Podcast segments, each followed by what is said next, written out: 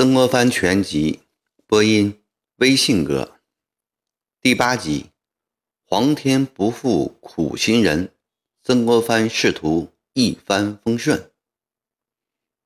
招考一结束，曾国藩不顾休息吃饭，立即赶到梅家胡同。劳崇光早已安排好一切。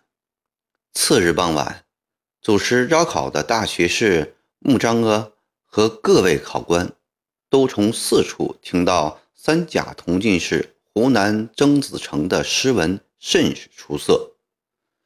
穆彰阿特地调来试卷，先看他的策论。策论命题为《烹阿峰寂寞论》，文章的开头便引起穆彰阿的兴趣。夫人君者，不能辨知天下事。则不能不委任贤大夫。大夫知贤否，又不能辨之，则不能不信诸左右。然而左右之所欲，或未必遂为近臣；左右之所毁，或未必遂非良吏。立论稳妥，嗯，立论稳妥是郎妙之言啊。穆彰阿边看边想，一直读下去。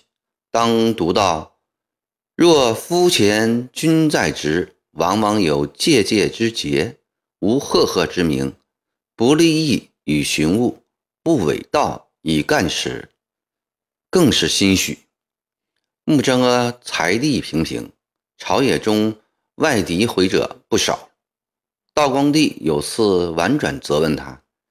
卿在位多年，何以无大功大名啊？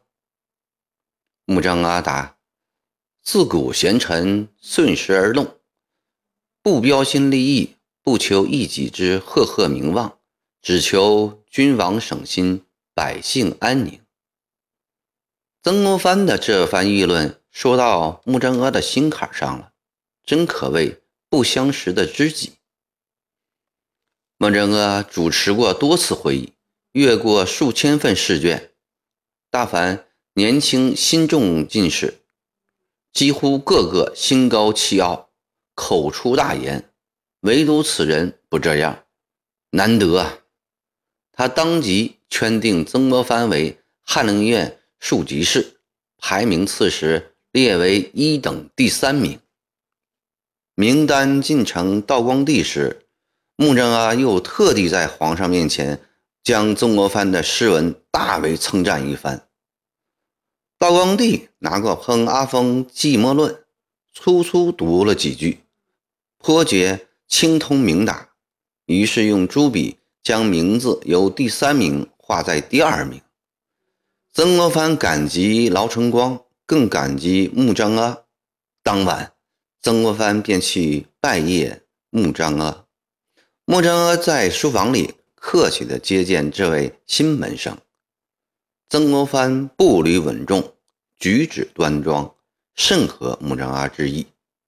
寒暄毕，穆彰阿说：“足下以三甲进寒院，实不容易。老夫读足下诗文，以为足下勤时有过人之处，然天赋却只有中人之资。”但自古成大事立大功者，并不靠天赋，靠的是勤实。汉院为国家人才集中之地，雍正也说过，国家谏官分职于翰林之选尤为慎重，必人品端方，学问纯粹，始为无天绝职，所以培管阁人才。复公府之气，足下一生事业都从此地发祥，愿好自为之。穆彰阿这句话对曾国藩来说，好比醍醐灌顶，既实在又寄予厚望。遇到这样一位恩师，真是最大的福气。大恩大德将何以报答？国藩含着热泪。用着近乎颤抖的声音说：“中堂大人，门生永远铭记您山高海深般的恩情，铭记您今晚的谆谆教诲，做一个对国家有用的人才，报答您对门生的知遇之恩呐。穆正阿对曾国藩的感激很是满意。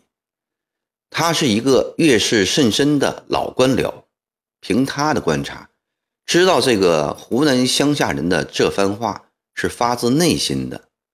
这种出自边鄙的人，一旦确定一种信念，产生一种情感，便会终身不渝；而那些出自官宦之家、生于通都大邑的阔少爷，尽管说起话来滔滔不绝，发起誓来指天画地，但他们的感情大多来得快，去得也快，表演的成分多，实在的东西太少。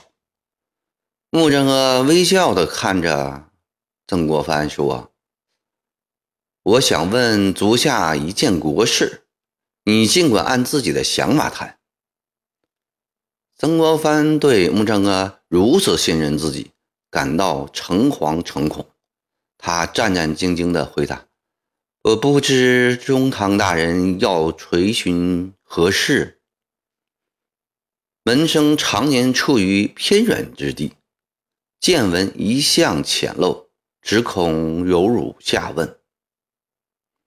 穆正阿随手从茶几上拿起两个深绿色的和田玉，站起身，平稳地走了十几步，又坐下来，谦和地望着曾国藩微笑。玉球始终在手上圆熟地滚动。穆正阿的这种宰辅风度，令曾国藩倾倒。哦，不要紧，随便谈谈嘛。这几年，英仪在我东南江一带巡视生威。去年，其东印度司令马塔伦率领兵船在广州海口扬武耀威。老夫何蒙皇上信任，全中书之职，内事好办，唯有对英仪之侵犯，深感难以处置。今夜无他人，老夫想听听足下的意见。穆正阿此时并非已知曾国藩有处理军国大事的才能，只是早闻朝野对自己办理遗物则有繁言，各省进京举子中有些是清流派的中坚力量，他想通过与曾国藩的谈话来试探一下应试举子们。尤其是考中的进士们对他的举措的评价。曾国藩知道穆正阿对外的态度一贯柔软，这种态度遭到不少血气方刚的举子的痛责。在这些人面前，曾国藩有时也附和一两句。不过，他的对外态度基本上和穆正阿是一致的。今天正好当面。对这位恩师倾吐自己的意见。中堂大人在上，这样大的国事，你能下问门生后进小子，使门生受宠若惊。中堂大人既然如此信任门生，门生就将心里话直说吧。穆彰阿暗思：听这口气，此人莫非已是那批激进少年？难道是看错人了？国藩接着说：“中堂大人，这几年英仪向我天朝大肆倾销鸦片，害我人民，吞我白银，对我中国犯下大罪，且陈兵海疆，意欲威胁，更无耻之尤。”话一出口，曾国藩就不再拘束了，他侃侃而谈。中堂大人受朝廷重托，以怀柔之策处理之。对于此种举措，民生在湖南时也曾听到有人非难。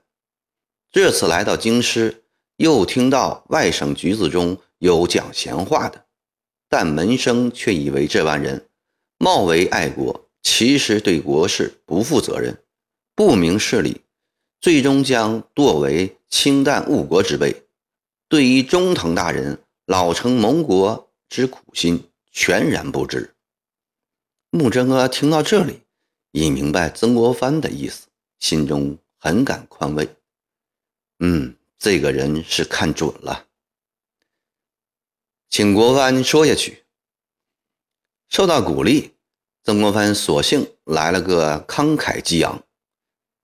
自南宋以来，君子好抵和局，以主战不爱国，美名之风兴起，而控御夷狄之道绝于天下者五百年矣。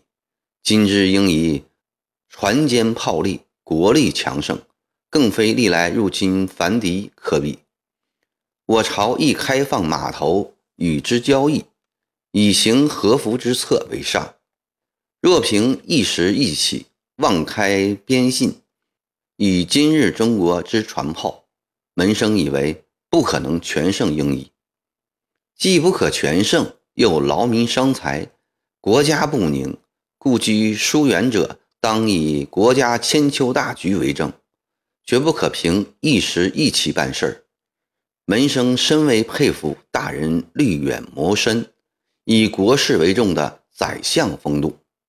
我朝与英夷交往，应持一种忠信态度。圣人云：“言忠信，行笃敬，虽蛮漠之邦，行矣。”门生以为，与夷狄相往来，忠信笃敬是基础。至于鸦片一事，已与英夷讲妥。此种东西不能作为正常贸易品，对内则给予勾结英夷、私贩鸦片、从中谋取暴利的官民以严刑峻法；那些吸食者也要加以从重处罚。只要我们自己内部严刑禁绝，门生想，英夷之鸦片在中国市场上就会自然消除。此为釜底抽薪之策。而与英夷做刀兵交锋，不过是扬汤止沸罢了。穆征阿十分欣赏曾国藩的这番议论，他目视这位貌相深容的新翰林，觉得他是自己门生中最有才干、最有实践的人，前途不可限量。穆征阿停下手中的玉球，说：“足下对。”国事思之甚深，足见足下气势非比一般呐。请问足下的名字是谁给你起的？哦，是门生曾祖父起的。国藩说。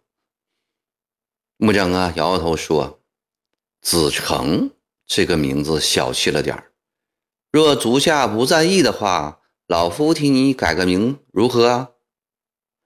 听说大学士要给自己改名，曾国藩欣喜过望，赶紧说：“请恩师赐予。”穆贞娥注视曾国藩良久，郑重其事地说：“足下今为翰林，我朝城府之臣大半出于此地，足下切莫以一名士才子自陷，而要立志做国家的栋梁之才。”老夫想，足下当改名为国藩，取作国家藩篱之意。足下以为如何？谢恩师赏赐，门生从今日起改名曾国藩。曾国藩离开座位，在穆彰阿面前跪下，恭恭敬敬地磕了一个头。穆彰阿任军机大臣已十余年。门生故吏遍天下，曾国藩万分庆幸能得到他的如此垂青。朝中有人好做官，曾国藩一直最犯愁的便是朝中无人。现在终于找到了靠山，而且是最可靠的靠山。春日明媚，春光带荡，春为顺遂的荷叶塘世代农家子弟。决心既要充分利用一切可用的外在条件，又要扎扎实实的积起学问、锻炼才干，在这个最高的权力角逐场中，经过二十年、三十年的奋斗，击败所有的竞争对手，登上人臣的权力顶峰——大学士的宝座。皇天不负苦心人，有穆真阿的存心笼络，再加上后来唐建的实心渔阳，曾国藩仕途一帆风顺，几年功夫便已升迁为从四品衔翰林院侍讲学士。欲知后事如何，请您继续收听《曾国藩全集》第九集。